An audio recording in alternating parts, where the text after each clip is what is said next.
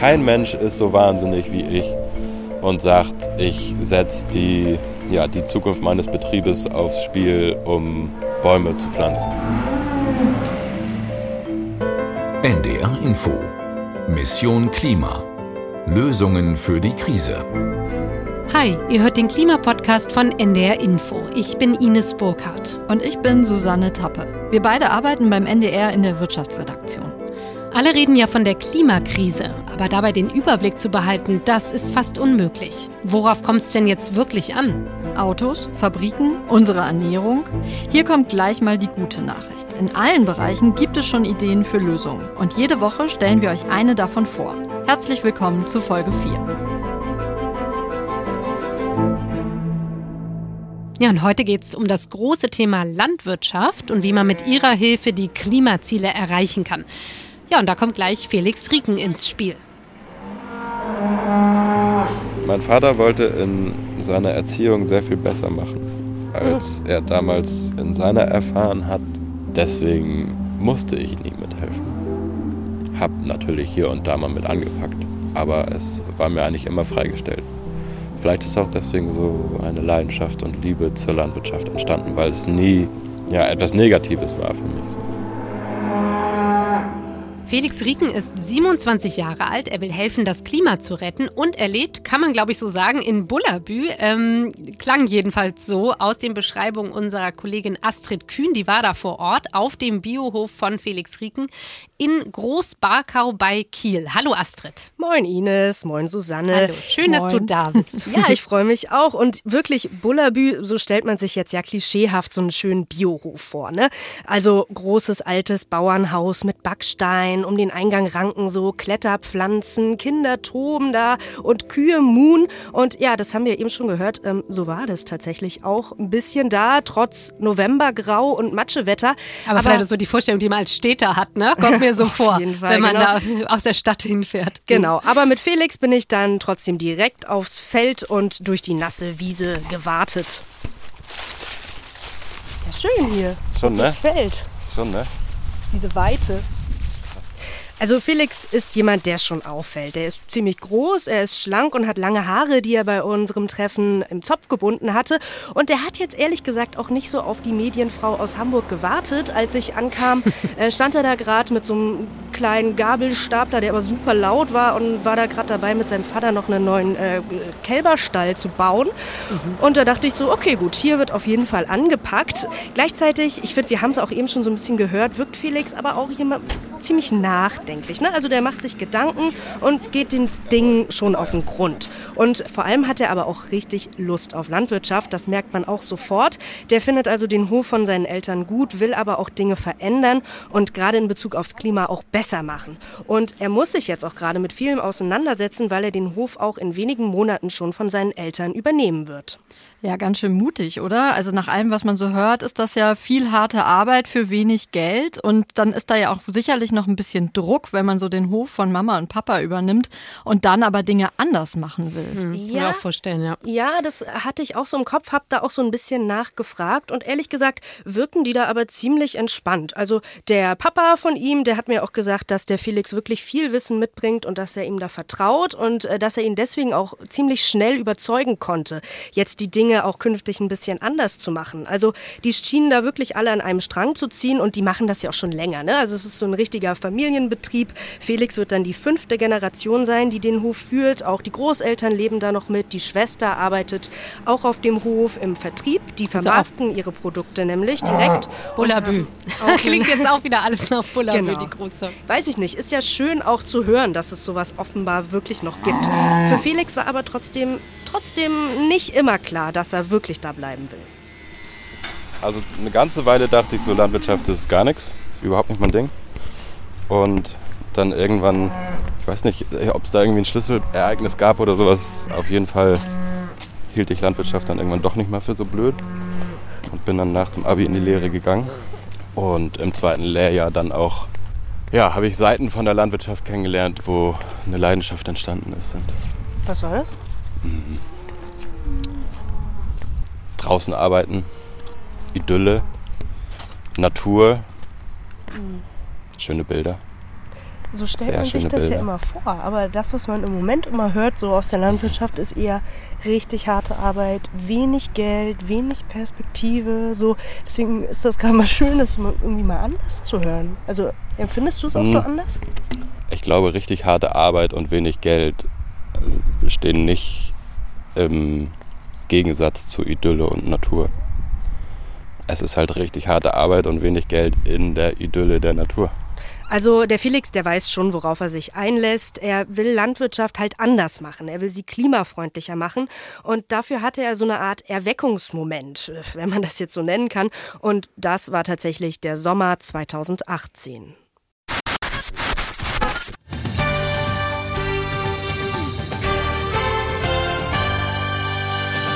Angesichts der anhaltenden Hitze und Dürre rechnet der Deutsche Bauernverband mit massiven Ernteausfällen.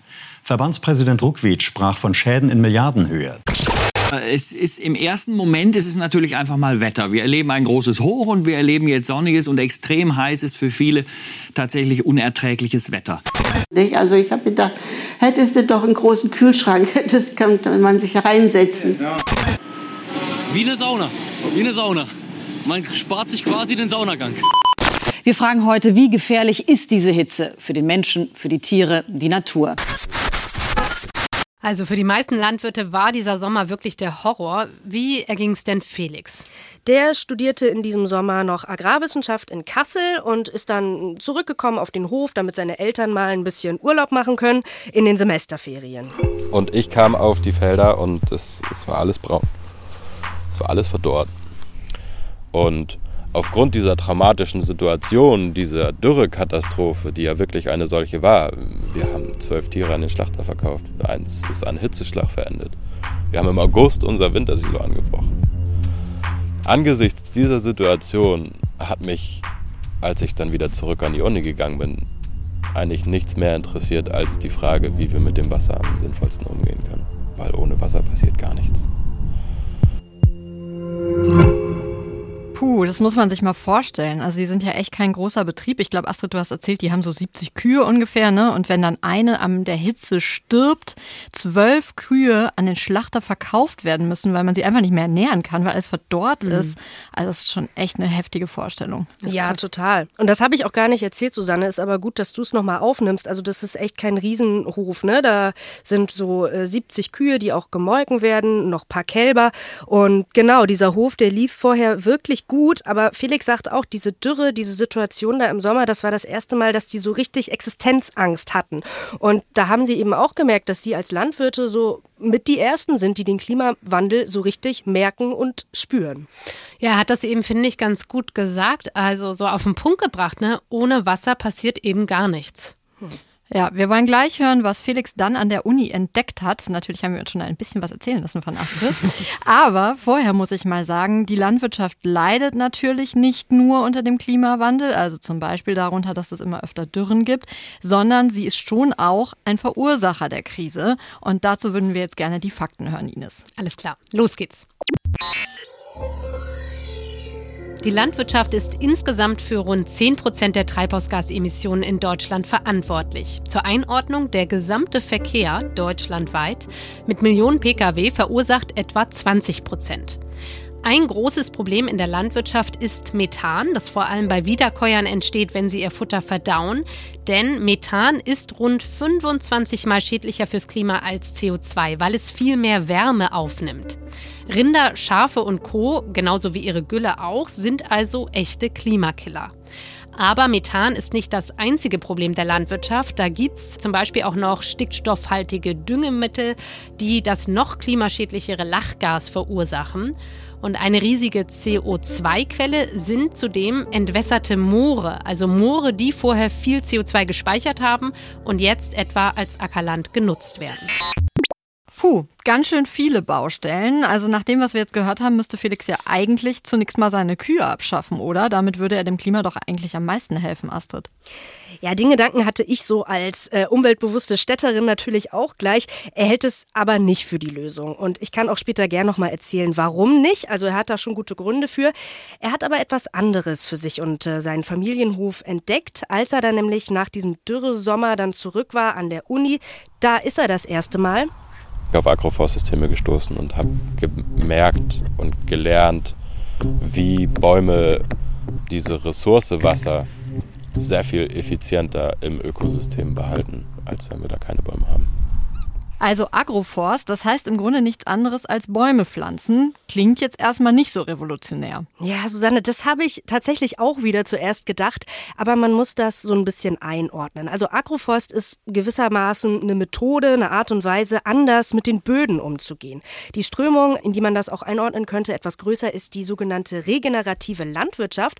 Und da geht es einfach darum, dass Landwirte ihre Böden so nutzen, dass sie möglichst viel Kohlenstoff, also CO2, das, wovon wir immer reden, reden, was dem Klima so viele Probleme macht, dass die Böden das speichern. Und das geht eben auf verschiedene Arten. Eine davon ist, Bäume zu pflanzen. Und das hat super viele positive Effekte. Also die Bäume spenden dann zum Beispiel auf dem Feld Schatten, weniger Wasser verdunstet. Sie vermindern den Wind, der ja Feuchtigkeit wegträgt. Und die tiefen Wurzeln sind auch gut gegen Erosion und speichern sowieso Wasser. Und wenn wir jetzt direkt auf die Klimawirkung schauen, dann binden Bäume natürlich Kohlenstoff. Wenn wir uns einen Baum angucken, das Holz, was im Stamm drin steckt, ist nichts anderes als Kohlenstoff, der vorher aus der Atmosphäre gezogen wurde. Also das weiß ich sogar noch aus dem Biounterricht. Ich habe es sogar behalten. Ähm, alle grünen Pflanzen äh, nehmen CO2 aus der Luft auf und verarbeiten es, also Photosynthese, ne? wandeln es um, unter anderem in Sauerstoff. Genau, das hat man damals immer so schön auswendig gelernt, in diesen Kreisläufen. Ne? Aber genauso funktioniert es und man muss sich klar machen, mehr als die Hälfte der Landesfläche in Deutschland wird ja landwirtschaftlich genutzt. Oft bauen die Landwirte riesige Flächen an, die aber nur aus einer Kultur bestehen. Zum Beispiel Mais oder Weizen. Also wenn man so im Sommer mal äh, übers Land fährt, dann sieht man das ja. Ne? Also oft sieht alles relativ monoton aus. Entweder hast du da viel Grün für die Weide oder eben durchgehend eine Sorte, die da wächst. Man sieht tatsächlich eher selten mal einen Strauch oder eine Baumreihe oder eine Hecke. Gut, Felix hat jetzt also Bäume gepflanzt. Jetzt wird er nicht den ganzen Acker bewaldet haben, denn das wäre ja kontraproduktiv. Erzähl mal, wie genau sah das denn aus? Ja, ganz genau. Also, es ist schon mit Plan gemacht. Da ist jetzt halt entlang seiner wirklich sehr großen Weide, da ist so ein ganz langer, sagen wir mal anderthalb Meter breiter Streifen gepflanzt. Der trennt das so gewissermaßen einmal. Und anders als auf diesem platten grünen Bullabü-Gras, da sieht es ganz schön durcheinander aus, ehrlich gesagt, in diesem Streifen. Also, da ist mal ein kleiner Baum, hier ist mal ein üppiger Strauch. Ähm, das sind eben viele Pflanzen, insgesamt mehr als 1000, ähm, die er da seit einem guten Jahr gepflanzt hat. Und die wachsen da wohl auch ziemlich schnell. Bald könnte das also nochmal richtig stattlich aussehen. Vielleicht fahre ich in einem Jahr nochmal hin, mal gucken. Und ein Stück weiter, da stehen dann auch noch mehrere Reihen von so richtig kleinen Bäumen. Die sind alle gerade noch in so einem Baumschutzgitter drin. Also die sind wirklich mini.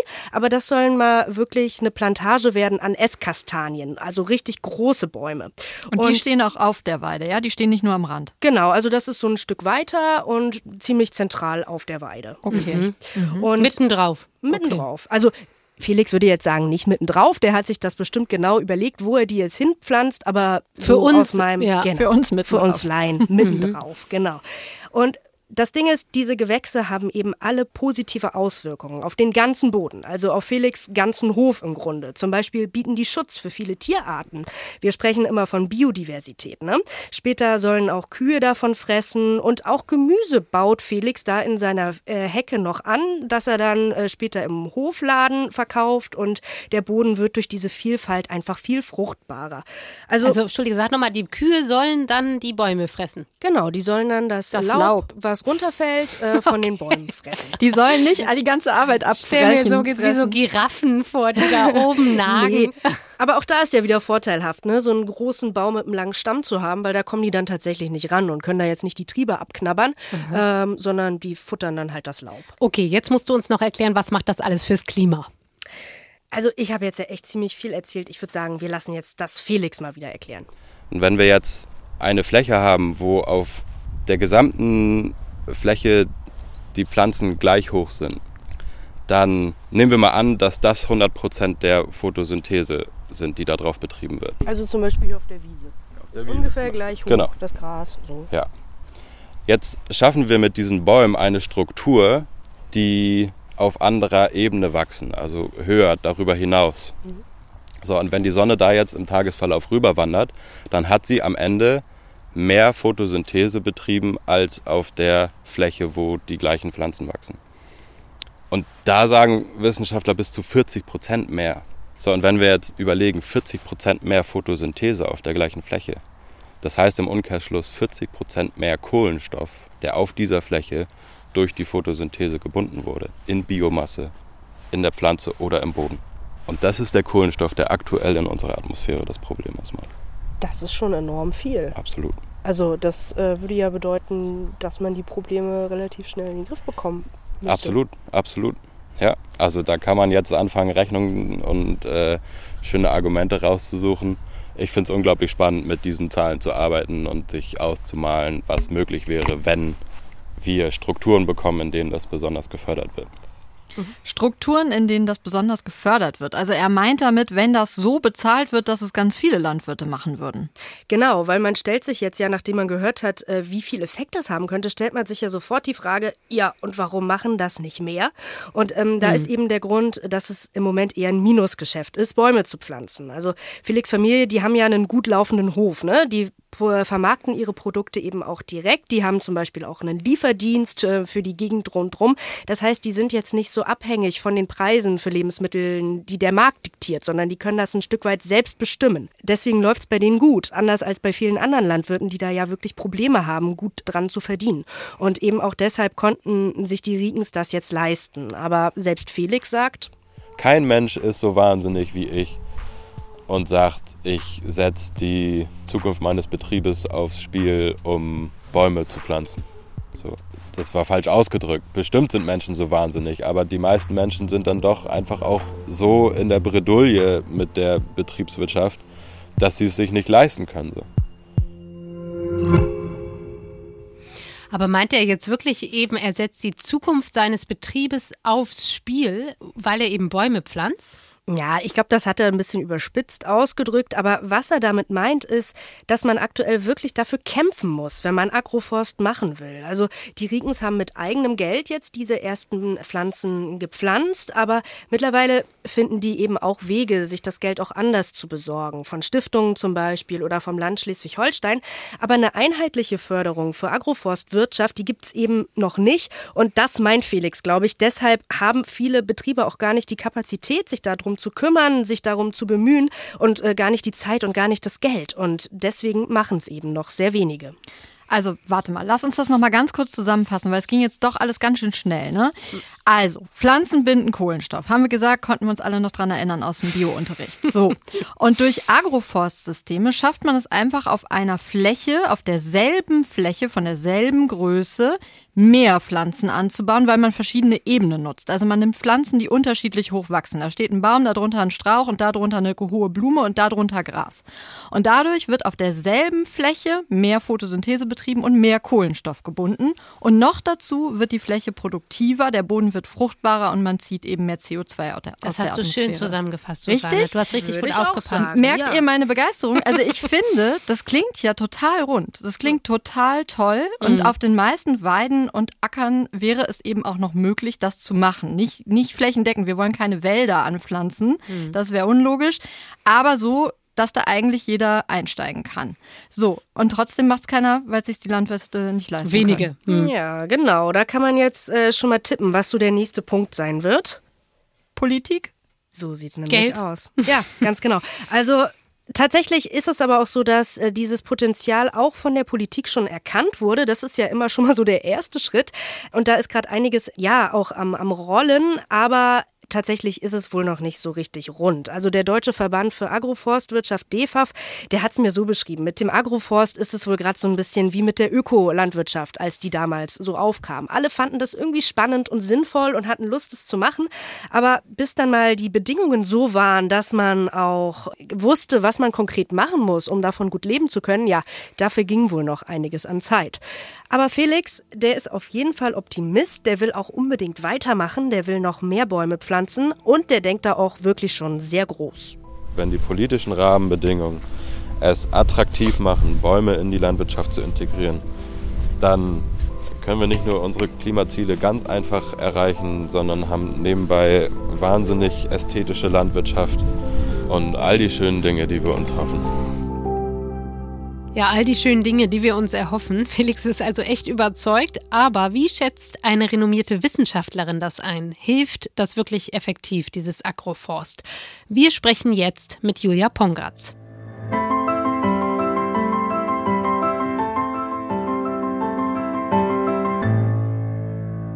Sie ist Klimaforscherin und Professorin für Geographie und Landnutzungssysteme an der Uni München.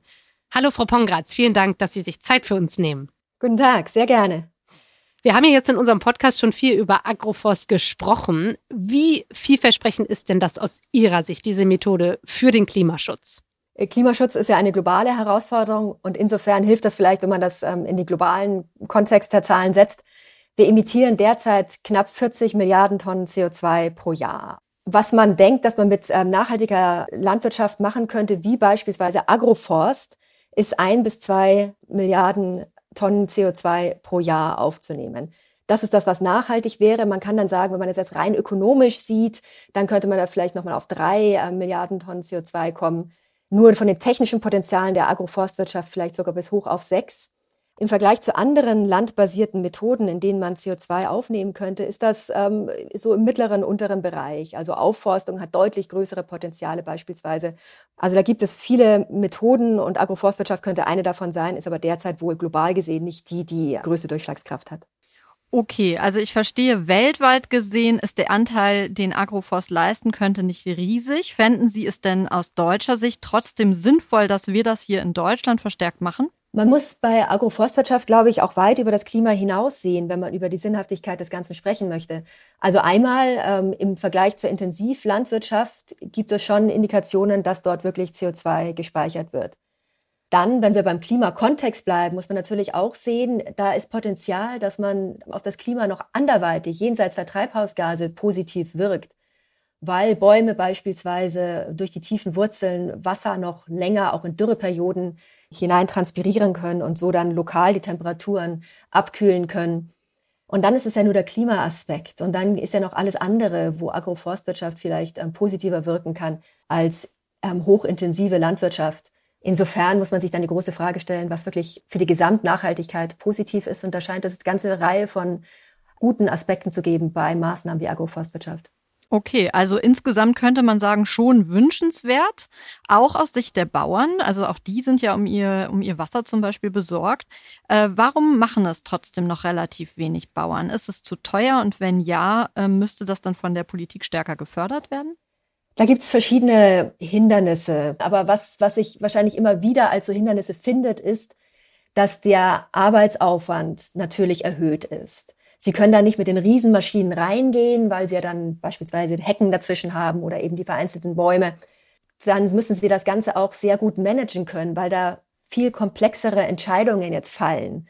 Das heißt, es ist schon zu rechtfertigen, dass man sagt, auch das hat einen Wert und der Landwirt, der diese Ökosystem-Dienstleistungen ähm, aufrechterhält, sollte dafür auch entsprechend entlohnt werden. Von, von dem, der die Produkte kauft dann? Einfach? Das also ist dann, dann eben die Frage. Das ist die Frage. Und das ist eben etwas, was gesamtgesellschaftlich entschieden werden muss. Mhm. Also entweder könnte man natürlich über Subventionen so etwas anschieben. In Bezug auf Klimaschutz und CO2 würde sich das allein daraus ergeben, wenn man eben einen umfassenden CO2-Markt hat. Dann würde sich das einfach wirtschaftlich von selber regeln. Und natürlich, wenn die Politik nicht einspringen kann oder soll, dann wäre das auch etwas, was durchaus auf der Seite des Endkonsumenten gesteuert werden kann.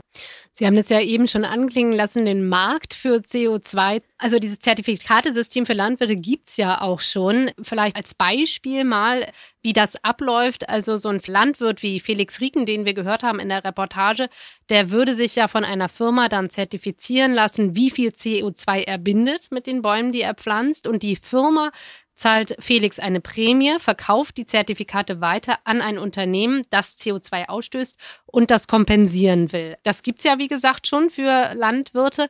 Aber wir haben auch Felix Rieken dazu befragt, was er davon hält. Und wir können ja mal kurz reinhören, was er sagt. Guck mal, es ist, es ist einfacher, Kohlenstoff zu binden auf einem Boden, der bereits degradiert ist.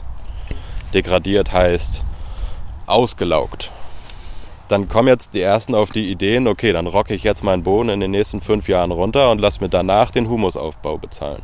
Das wäre ein Schuss in die falsche Richtung. Klingt ja tatsächlich so, als würde man dann negative Auswirkungen haben. Was halten Sie denn von diesem Anreizsystem CO2-Zertifikate in der Landwirtschaft? Grundsätzlich hat Bauer Rieken recht. Also ein Biegen der Regeln bis hin zu echten Betrug ist nicht auszuschließen. Aber dafür gibt es Mechanismen, ne? diesen Goldstandard beispielsweise oder Zertifizierungssysteme. Da wird dann wirklich geguckt, ne? also sind diese Projekte zusätzlich? Also sind die wirklich gemacht worden, weil man jetzt ähm, diese CO2-Zertifikate ähm, gewinnen möchte und wären die nicht sowieso gemacht worden? Mhm. Und da steckt aber jetzt inzwischen eine ganze Branche des Monitorings und der Verifizierung dahinter und das funktioniert teilweise gut. Teilweise natürlich gibt es weiterhin diese Schlupflöcher und, und Leute oder Länder, Parteien, die das ausnutzen. Grundsätzlich muss man aber sagen, ähm, jetzt wo alles so eng ist, ne, wo wir mit unseren Emissionen einfach nicht schnell genug runterkommen, wenn wir beispielsweise mit den Paris-Zielen konform gehen wollen, dann ist das eben auch nötig, dass wir darüber nachdenken, wo wir möglichst effizient Emissionen einsparen können oder CO2 speichern. Und dafür ist diese Kompensation eben ähm, das richtige Werkzeug. Mhm. Aber es heißt ja trotzdem, ein Unternehmen stößt erstmal CO2 aus in dem Beispiel und kompensiert das dann wieder über Bäume pflanzende Landwirte zum Beispiel. Ist ja schon sowas, was an so einen Ablasshandel immer erinnert. Ähm, ist das nicht wirklich der falsche Weg? Muss man das nicht ganz anders denken? Natürlich sollte eine Kohlenstoffbindung in der Landwirtschaft nichts vom Druck wegnehmen, dass wir die fossilen Emissionen deutlich, schnell und dauerhaft senken. Also das ist ganz klar Nummer eins Fokus. Aber es gibt schwer vermeidbare Emissionen, beispielsweise gerade aus dem Landwirtschaftsbereich, Methan- und Lachgasemissionen. Und in der zweiten Hälfte des Jahrhunderts müssen wir netto negative Emissionen global gesehen erreichen. Und spätestens dann brauchen wir also wirklich aktive CO2-Aufnahme. Und dann sind eben, brauchen wir sinnvolle ähm, Schemata für die CO2-Aufnahme aus der Atmosphäre. Und dafür sind diese Mechanismen, wie wir sie jetzt aufsetzen, auf jeden Fall ähm, wichtig. Wo Sie gerade das Thema Methan ansprechen, das haben wir uns natürlich auch sofort gefragt. Also der Landwirt in unserem Beispiel, der hat ja einen Hof mit Milchkühen. Und wie wir ja alle wissen, äh, rülpsen und pupsen ja nun mal Kühe Methan aus, das wesentlich klimaschädlicher ist als CO2. Und deswegen steht natürlich die Frage im Raum, wäre es nicht eigentlich noch besser fürs Klima, wenn Felix Rieken seine 70 Milchkühe abschafft? Da ist großes Einsparpotenzial, das stimmt. Ähm, global gesehen von den Emissionen, die wir aus dem Landnutzungssektor verursachen, gehen 25 Prozent auf Rinderhaltung zurück. Gleichzeitig gewinnen wir aus Rindfleisch nur ein Prozent der globalen Kalorien. Also das ist etwas, was absolut verzichtbar wäre. Und damit würden wir gleich 25 Prozent der Emissionen im Landnutzungsbereich eliminieren. Also ganz klar, ja, aber das ist natürlich eine große Umstellung in der Lebensweise für jeden einzelnen Bürger, auch eine Umstellung im System, eine Umstellung in der Landwirtschaft. Und auch da ne, ist die Entscheidung zu treffen, die muss individuell und gesamtgesellschaftlich sein. Das ist nichts, was äh, die Wissenschaft vorschreiben könnte oder unbedingt ein einzelner Landwirt auch entscheiden kann.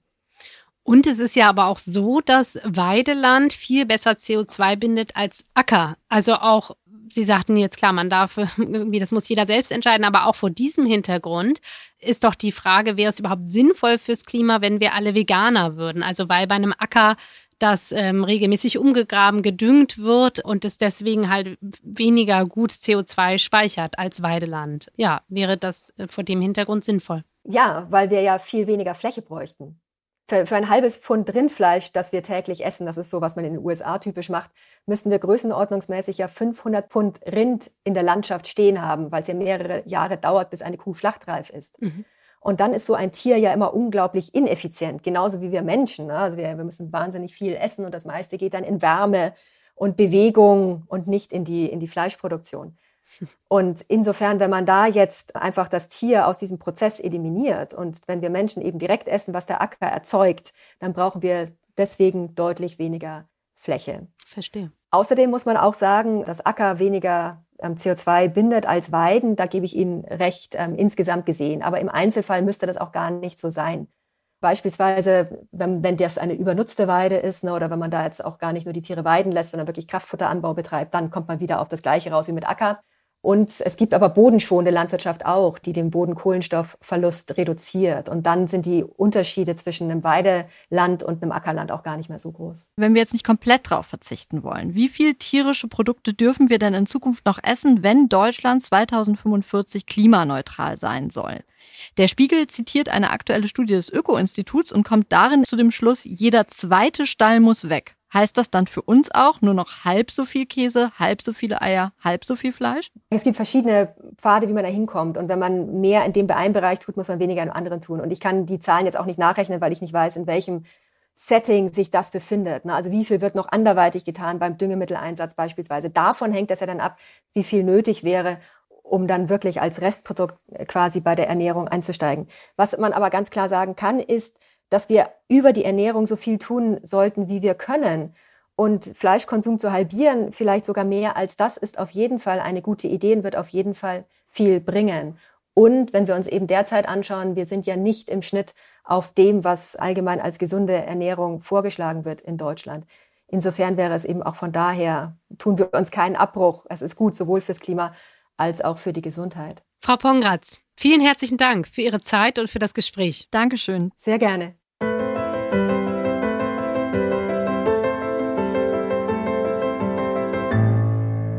Also, Julia Pongratz sieht schon Potenzial im Agroforst, aber aus ihrer Sicht wäre es fürs Klima noch viel, viel besser, wenn weniger Fleisch gegessen und Milch getrunken würde. Wir gehen nochmal in Gedanken zurück auf den Biohof von Felix Rieken. Astrid, du meintest ja schon äh, vorhin, für Felix ist das eben keine Option, seine Kühe abzuschaffen. Emotional kann man das ja verstehen. Er hängt ja auch sehr an den Tieren, aber wenn er so fürs Klima ist, wäre das doch nur konsequent. Also ich habe ihn auch drauf angesprochen und ich habe euch ja auch seine Antwort versprochen. Also er ist sich schon auf jeden Fall bewusst, dass Rinder jetzt nicht optimal sind. Aber er sieht sich da jetzt mit seinen 70 Tieren, die ja auch extrem viel Zeit draußen auf der Weide verbringen, sieht Felix sich jetzt auch nicht so als der größte Verursacher. Denn er ernährt die Tiere ja jetzt auch nicht mit Soja aus sonst wo, ähm, wo noch irgendwie Regenwald für abgeholzt werden muss, sondern hauptsächlich fressen seine Milchkühe eben Gras von der Weide, auf dem sie stehen und das da eh ist. Ich glaube, dass wir hier mit unseren Rindern aber auch einen großen Beitrag dazu leisten, Grünland sinnvoll zu erhalten. Dennoch ist es ein Punkt, der nicht zu vernachlässigen ist, auf jeden Fall. Ich bin sehr interessiert daran, den Menschen nicht nur über das Tier zu ernähren. Deswegen haben wir hier auch mit dem Gemüse angefangen. Und dieses Gemüse, das verkaufen sie auch schon jetzt ähm, im Hofladen und das soll eben auch noch mehr werden, das Gemüse, was aus dem Agroforst kommt. Und dafür ist es natürlich auch praktisch, wenn man einen fruchtbaren Boden hat, der gut an die neuen Klimabedingungen, die da auf uns zukommen könnten, angepasst ist.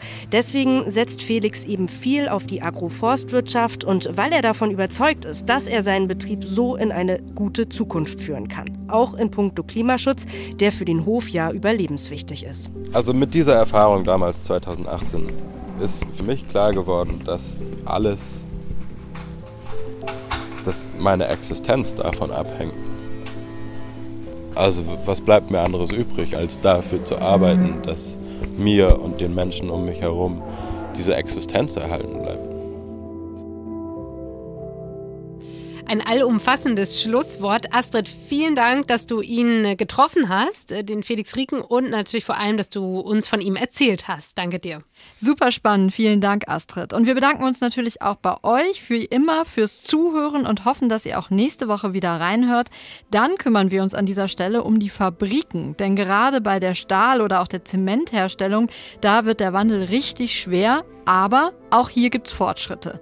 Und wir werden uns anschauen, wie in Salzgitter in Niedersachsen CO2-freier Stahl hergestellt wird.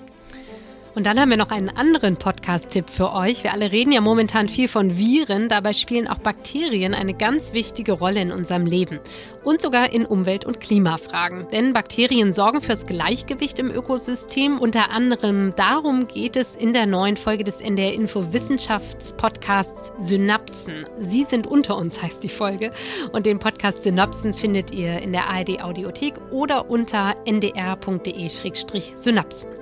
So, und um noch eine wichtige Webseite am Schluss zu nennen, nenne ich unsere eigene, nämlich auf ndr.de-klimawandel.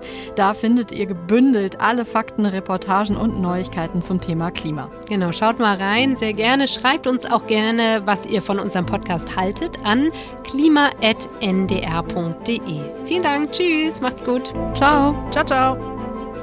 Mission Klima. Lösungen für die Krise.